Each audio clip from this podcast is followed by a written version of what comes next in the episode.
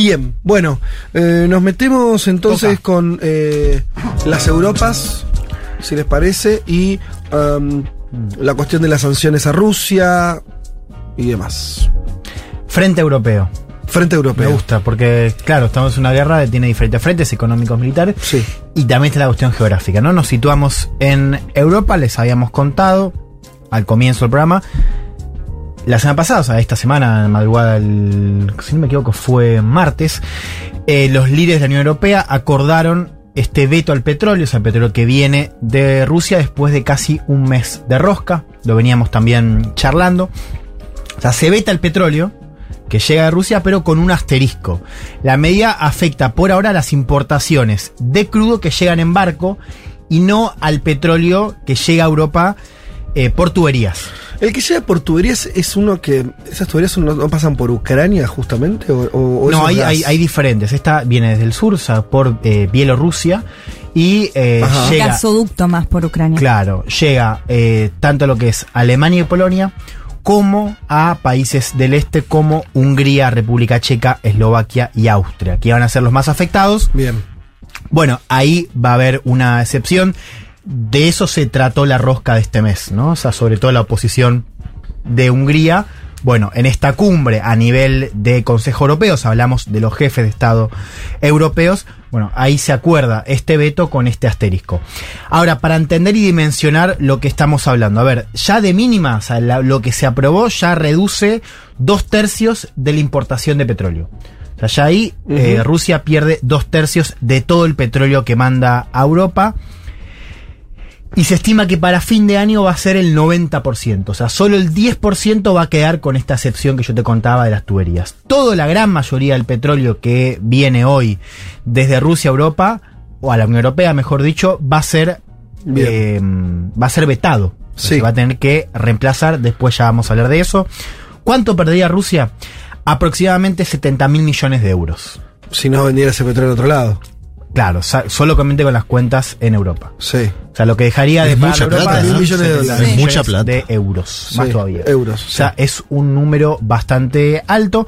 Quiero que escuchemos a Joseph Borrell, el jefe de la diplomacia europea, reconociendo un poco lo que decías vos, que si bien Rusia puede vender el petróleo del otro lado, y esto Europa no lo puede impedir, bueno, va a quedar golpeado de todas maneras, ¿no? Porque va a ser un agujero Sí. importante. Escuchemos a Borrell. Certainly, we cannot prevent Russia to sell their oil to someone else. We're not so powerful, but we are the most important client for Russia. They will have to look for another one, and certainly they will have to decrease the price. The purpose is for the Russians to get less resources, less financial resources to feed in the war machine, and this certainly will happen.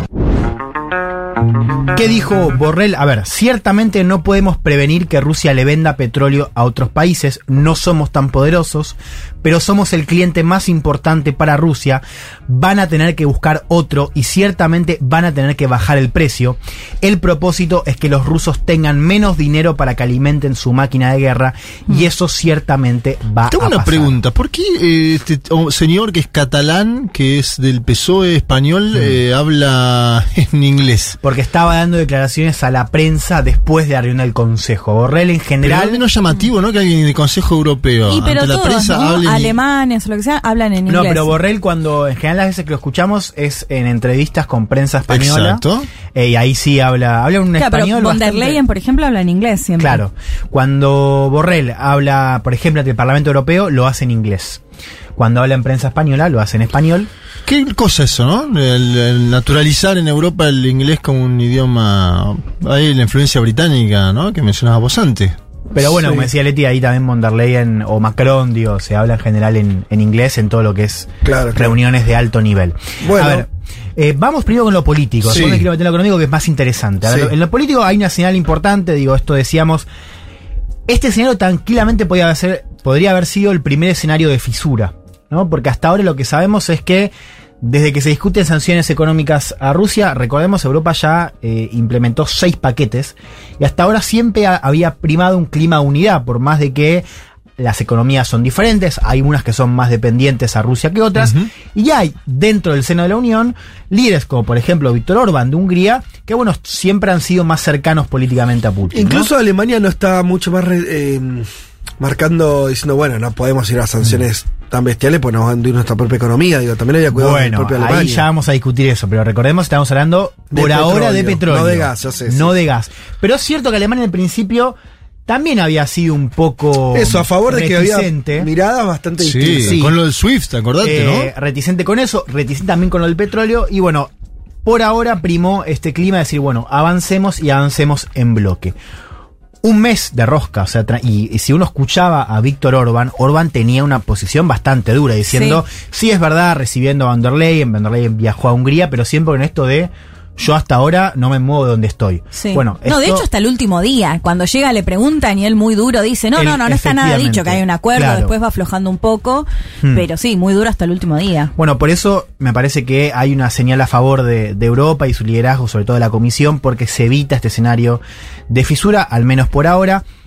Se logra esta excepción, es cierto, digamos, no es todo el petróleo, pero un poco lo que dicen tanto en on o en off eh, los líderes europeos es que no es algo costoso, decir, que incluso si Hungría siguiera comprando petróleo, o sea, este 10% de petróleo restante eh, a Rusia que llega por tuberías, tampoco sería tan grave, porque al fin y al cabo el 90% estaría vetado, ¿no?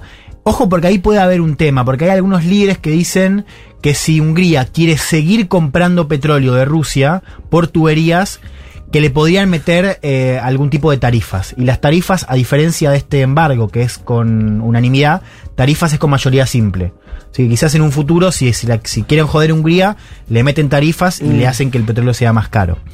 Y Eh, porque también sí. estaba el tema de si siguen recibiendo algunos países la posibilidad que después lo exporten a otros, ¿no? Bueno, eso también se, se discute, esto de comprarle, o sea, que sea el mismo petróleo por otros lados.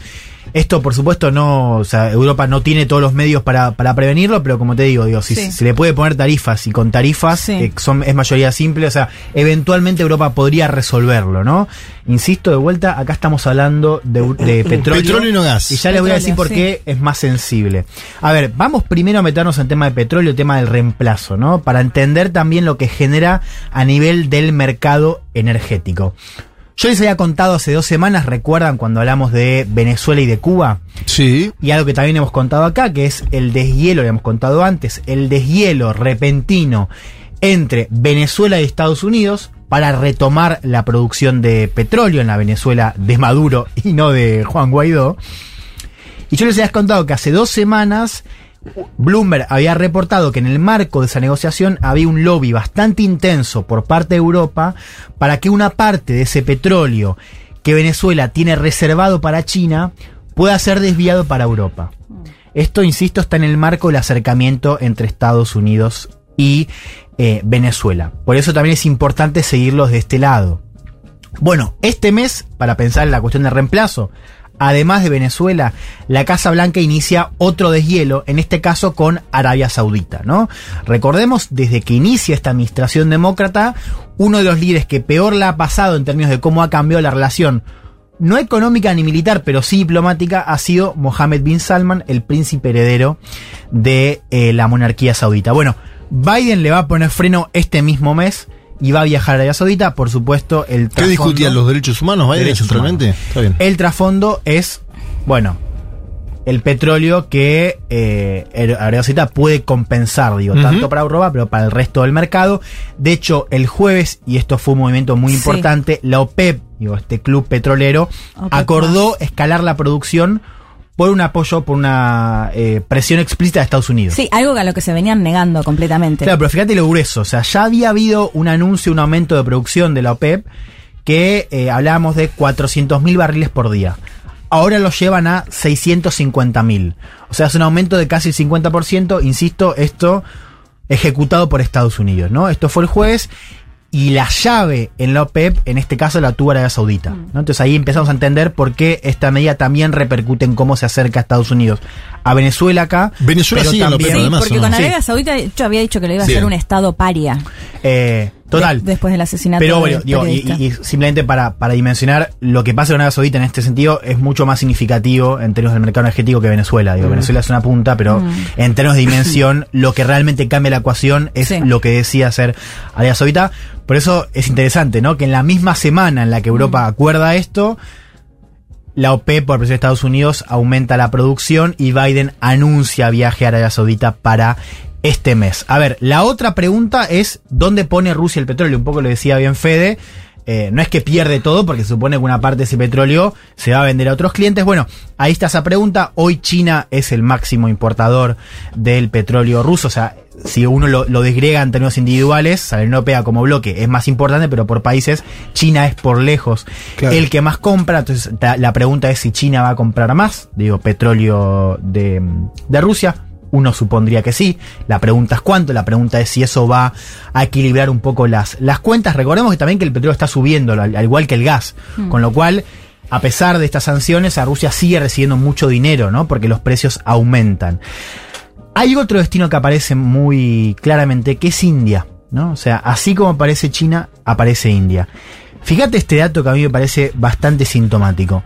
India el año pasado compraba 90.000 barriles por día de petróleo ruso. ¿Saben cuánto compra hoy? 600.000 barriles. ¿Cómo? Seis veces más. Pero a un precio ¿De cuándo a más barato. cuándo? Pasó de un año, y estamos hablando ahora, o sea, antes de este movimiento. O sea, India compra ahora 600.000 barriles por día. Antes compraba 90.000 por parte de Rusia. Pero medio que ya, está, ya reemplazó Sí, todo, pero el Rusia tema es que lo compra más barato. Esa es, la- digamos, la cuestión para Rusia. Sí, bueno, está bien. No, no, está bien. Un mini dumping decís vos, pero Sí, igual, igual es que, es un aumento. es lo que decíamos, digamos, países a los que les pueda exportar no van a faltar. Dicho todo esto, ¿cuál es la racionalidad, si es que la hay, Hmm. de la sanción, de esta sanción eh, europea a Rusia, donde, a ver, nada parece indicar que esto fuera un tiro de gracia para la economía rusa. De hecho, viste, las No. variables económicas de Rusia me están acomodadas. A corto plazo, uno podría decir sí. A largo plazo. ¿Por qué? Al revés, porque si, a ver, te lo digo para que me lo responda, o sea, Sí. si justamente yo puedo entender que a corto plazo, si Europa venía comprando una parte sustancial o relevante de las exportaciones de crudo ruso, al- en el corto plazo te genera, le deja un problema de caja, que hace los barquitos, Sí. no, no es que lo das vuelta y lo mandas a otro puerto, debe ser más complicado que eso. Pero al mediano plazo, si hay actores tan fuertes como China, como la India, dispuestos a aumentar eh, la compra de, un- de un bien que como bien se en el alza, Sí. es más, está en un momento de, Sí, sí, de presión alza, ¿cuál es el problema para Rusia? Eh, no, digo, el tema es que, que sostengas, o sea, hoy la plata está entrando. Mm. Eh, primero hay que ver, digo, todavía estamos a, bueno, 100 días de guerra, o sea, todavía se tiene que, o sea, lo- es posible que los costos económicos que se están anunciando o previendo ya desde hace un par de meses con todo el paquete de sanciones de Europa y Occidente en general, todavía no, no, no terminamos de entender el efecto en Rusia, ¿no? Sobre todo por, por esto, digo, que vos tenés mejores precios, con lo cual la plata te sigue entrando. O sea, yo esperaría ver cuál es el costo económico Sí. eh, a mediano plazo de Rusia, creo que todavía Sí. no está claro. Año y medio, ¿no? No, de y hecho, después, sí. de- perdón, un dato, no tengo el número exacto, pero para Rusia es en, en dinero creo que es como dos tercios más importante las ventas por petróleo que por gas.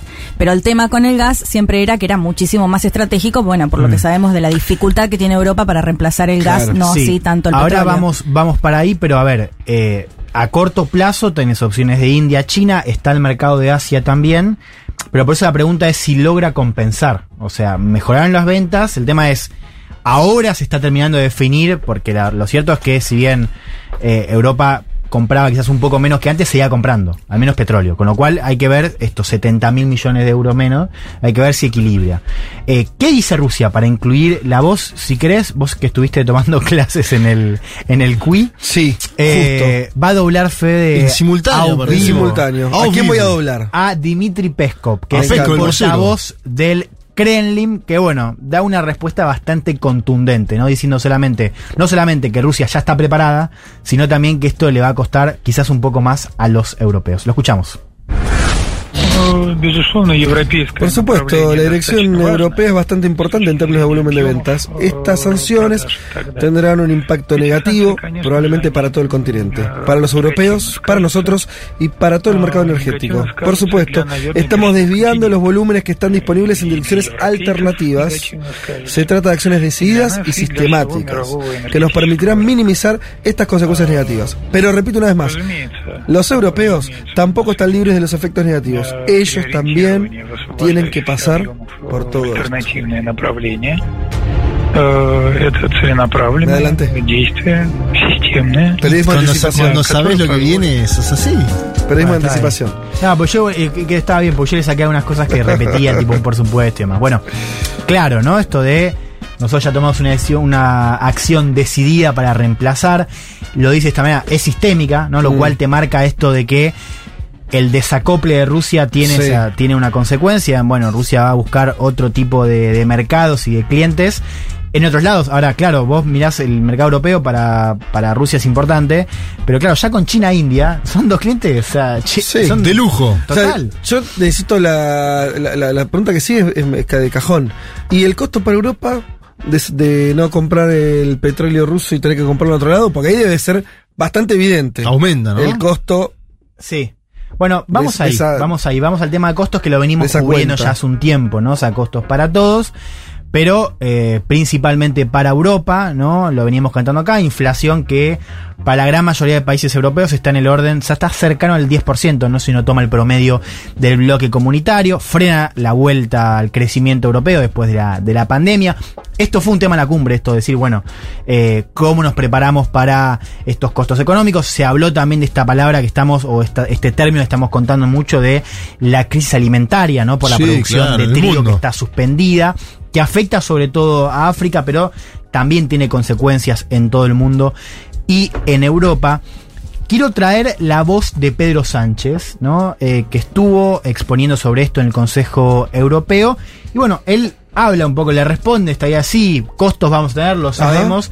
Pero al fin y al cabo sería peor no hacer nada. O sea, ya hay un mensaje por parte de los líderes europeos de, bueno, hay costos económicos, pero el costo, no sé, moral sería aún más Un, Sánchez que se puso la bandera de Ucrania a los dos segundos. ¿te Bueno, que se, escuchemos. se dan cuenta del nivel de delirio de pensar en términos bueno, morales. Escuchemos, no lo dice de esta manera, pero No, no, se díganme, sí. díganme si ustedes Si no no lo leen también de esa manera. Dale. Escuchemos al A ver, a presidente ver. socialista español, Pedro Sánchez. Todos debemos asumir que, ello puede requerir sacrificios eh, por parte de todos los Estados miembros. Eh, la evolución del, coste de la vida, hemos visto la evolución de la inflación en la eurozona hoy, mismo, también en economías tan importantes como pueda ser la alemana o incluso también en la economía española. eh, es también una prueba de cómo la guerra, sus consecuencias económicas, también las acciones económicas, están teniendo un efecto directo, un impacto inmediato en la evolución de los precios, en el coste de la vida y, por tanto, en la economía de nuestros eh, países, de los Estados miembros, más allá también de los Estados miembros. Pero la pregunta que ustedes me han eh, visto en algunas otras ocasiones eh, plantear es que el coste sería aún mayor si no hiciéramos absolutamente nada, si, miráramos para otro lado y en consecuencia permitiéramos que Putin eh, continuara con eh, eh, sus veleidades imperialistas, expansionistas en el este de Europa. Por tanto, no podemos flaquear y debemos de perseverar en esa unidad que hemos mostrado de nuevo en el Consejo Europeo de estos dos pasados días en Bruselas. Bueno, sí, clarito, sí. Está. Ahora, está diciendo, sí, sí, esto no va a salir caro, la cuenta está va a ser cara, pero tenemos que hacerlo por una cuestión moral o si querés geopolítica, le pongo un poco más de, de racionalidad, que además Claro, de lo, ¿no? Como, no, estamos en una guerra, ¿no? Básicamente. Lo que es, es bastante, lo- otro, a ver, Juan, si lo ves así, es, Sí. Europa definitivamente ya se siente en guerra contra Rusia, digo, más allá de, la- de las formalidades, de que formalmente no, medio que las, ¿no? La- eh, hablan hablan en términos, en esos términos, piensan la política en esos términos, quiere decir, están en guerra contra Rusia. Sí. Un La detalle, no, armas, un ¿no? detalle no menor. Eh, España y Sánchez como presidente es anfitrión este mes de la cumbre de la TAN. En. eh, lo dije medio la raro, OTAN. Sí, Lo dije, ¿viste, mamá? Cuando dice- OTAN. La ¿Sonó OTAN. así? ¿Sonó? La NATO. Cheto. Acá hay un pacto. La OTAN. La OTAN. No, eh, hay reunión en Madrid de la OTAN. Digo, ¿por qué hablo de la Sí. OTAN? Porque ahí va, se va a confirmar este viraje Claro. muy claro hacia un escenario. Bueno, lo planteamos con el caso de las incorporaciones de Finlandia. Bueno, ¿Qué pasó va a con eso? ¿Hubo novedades con bueno, la Finlandia? Eso se, está se medio va a ahí. saber efectivamente qué pasa En esta reunión. En- eh, esta claro, a- al menos para ver en términos de pulso qué pasa Sí. con la oposición de Turquía, pero ahí hablábamos, ¿no? De que eh, Europa está descontando un futuro eh, tenso. Ahora, también va a haber divisiones y también hay divisiones que se están esi- escenificando ahora en términos económicos y en términos también militares, ¿no? Ahora les voy a contar un poco más de esto. Quiero terminar acá con la cuestión del frente económico. La pregunta es, ¿termina acá la avanzada de Bruselas en el frente económico de sanciones o se viene algo más? ¿De qué hablo del gas? ¿no? Por eso siempre estuvimos dividiendo el tema del petróleo del gas. ¿Por qué? A ver, una cosa es vetar el petróleo, ¿no? Otra cosa es vetar el gas, que es una medida más dolorosa, no solamente para eh, una parte importante de Europa, sino para qué tipo de países, ¿no? Especialmente para Alemania. Para O el grande de la cuadra. Claro. Y ¿no? para la industria, porque muchas industrias funcionan a gas. Por eso, efectivamente. A ver, ya toca el motor económico. Si Europa avanzó de esta manera con el petróleo fue también porque tenía el visto bueno de Alemania y de los grandes. Claro. Así funciona la europea, digo, es política también. En el tema del gas es distinto, vos lo decías bien, o sea, eh, Alemania depende más o menos del el- el- hoy 40%, algunas cifras dicen un poco menos, pero igual es significativa la importación de gas desde Rusia. Italia tiene también un margen similar, si bien la alemana es mucho más potente, hablamos de países con una industria muy fuerte y muy dependiente justamente de esa energía.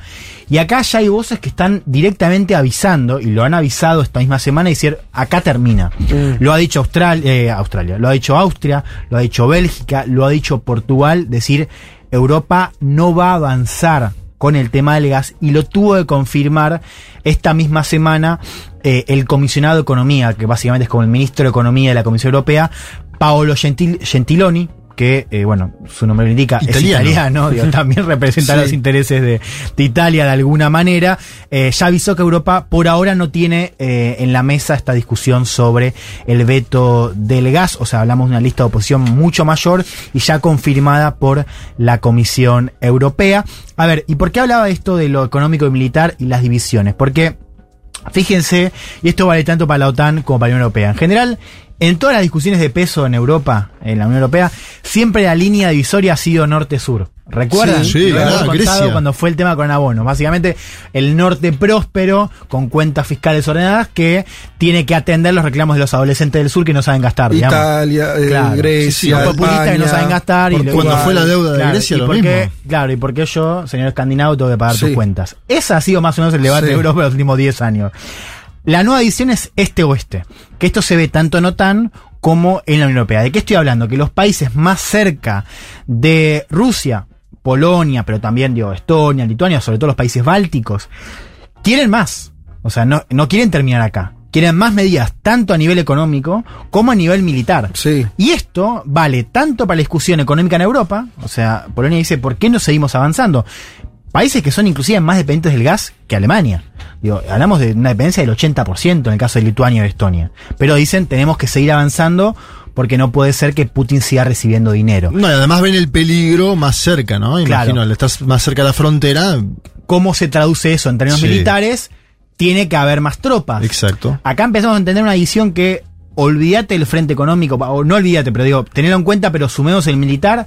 En la discusión de la OTAN, vos tenés países, y lo vemos con Alemania, lo vemos con Francia y lo vemos con Italia, que dicen, Putin no puede estar humillado, no tenemos que perder la salida diplomática. ¿no? Y reciben una crítica muy fuerte por parte del este que dice, no, pará, acá estamos en guerra, eh, hay que terminar, o sea, hay que cortar con Rusia, o sea, hay que licuar las posibilidades militares de Rusia más allá de la guerra, ¿no? Bastante alineado con eh, Estados Unidos. Cierro con esto, lo decía muy, Let- muy bien Leti, ¿cuál es la diferencia entre el gas y el petróleo al margen de la ganancia económica para Rusia? La cuestión de eh, la amenaza, o sea, Rusia con el gas tiene más posibilidades de, de coerción, ¿no? Esto de cerrar la llave. A Europa ya lo había hecho em, con Bulgaria, Finlandia y Polonia. Después de que se anuncia la medida en el Consejo Europeo, le cerró el grifo a Holanda. y eh, le cerró también a empresas de Alemania y Dinamarca. Así que atención porque Rusia también está contraatacando con este cierre del gas. Y de vuelta la pregunta de, bueno, ¿qué va a pasar con esta eh, alternativa? O sea, Europa explora, por ejemplo, alternativas con Israel, también con Egipto. Sí. Pero si bien yo les contaba, y con esto cierro, que la cuestión del petróleo había sido una señal de, mm, de cierto vigor, Ah. claro, políticamente, en el gas no estamos en situación. O sea, Europa dijo que puede cortar, que quiere cortar la dependencia de dos tercios de Rusia este año. Es difícil que lo consiga sin una medida y por ahora hablamos de un escenario que posiblemente durante varios años, al menos un año más, Europa le siga comprando gas a Rusia. bueno, yo en medio de un ataque de tos, hacemos una pausita y volvemos con el perfil de Sí. Hernández De eh, por Leti.